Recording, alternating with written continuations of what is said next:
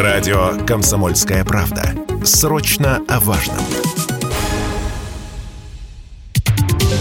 Самые свежие новости шоу-бизнеса читайте на портале телепрограмма.про.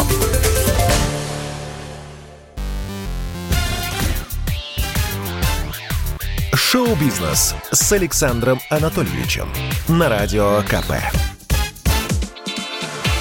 Это новости шоу-бизнеса на Радио КП. И я, Александр Анатольевич. Здравствуйте. Стало известно о последних днях Пьера Нарцисса. 22 июня в одной из больниц Подмосковья скончался выпускник фабрики «Звезд-2». Ему было 45 лет.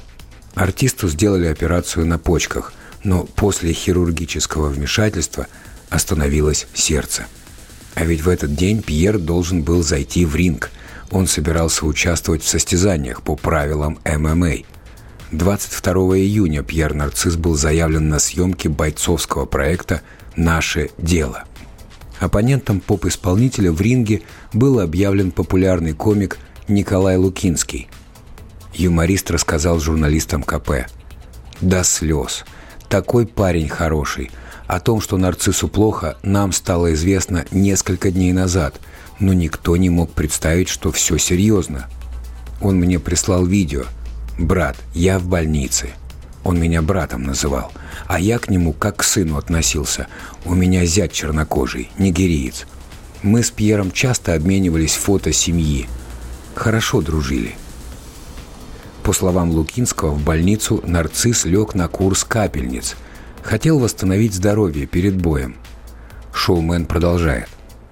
Пьер говорил, что у него подагра и астма, хотя две недели назад были с ним на пресс-конференции, он нормально держался на публике, а мне рассказал о болезни. Я ему «Как же ты будешь боксировать?» Он отмахнулся.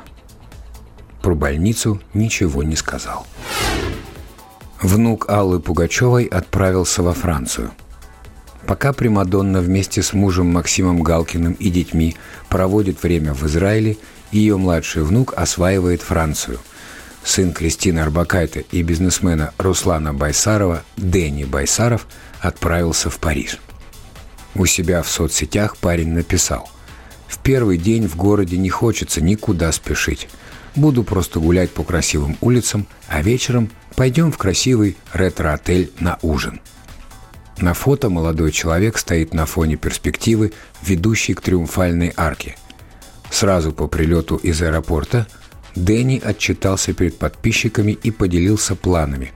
Увидеться с друзьями, пройтись по всему городу, ходить по галереям и музеям, наслаждаться искусством и архитектурой, работать на дистанции – как долго внук Аллы Борисовны намерен пребывать во Франции и когда собирается лететь домой, неизвестно. Дэнни занимается фотографией и снимается в рекламе. Отец ему в этом всячески помогает. Проверка слуха. Режиссера Александра Сакурова не выпустили из России на конференцию в Милан. Именно такими заголовками накануне был загружен интернет – журналисты «Комсомольской правды» выяснили, что же произошло на самом деле. Именитого постановщика пригласили в Италию принять участие в круглом столе. Тот согласился. Путь до Милана был долгим. Из России до Хельсинки Сакуров планировал добраться на машине. А уже из столицы Финляндии на самолете добрался бы до финальной точки путешествия. Однако на российско-финской границе на пункте пропуска Торфяновка режиссера завернули пограничники. Люди, сопровождавшие Александра Николаевича, тут же начали строчить посты, мол, Сакурова не выпускают из страны. Да еще и приказ об этом лично отдал премьер Мишустин. На самом же деле эта странная история объясняется очень просто. Сухопутные границы России до сих пор закрыты из-за коронавируса по постановлению как раз Михаила Мишустина – Поэтому пограничники просто выполнили свою обычную работу. Тем временем Сакуров уже написал жалобу в Совет по правам человека. Это был выпуск новостей из мира шоу-бизнеса на Радио КП. Меня зовут Александр Анатольевич. До встречи завтра. Пока.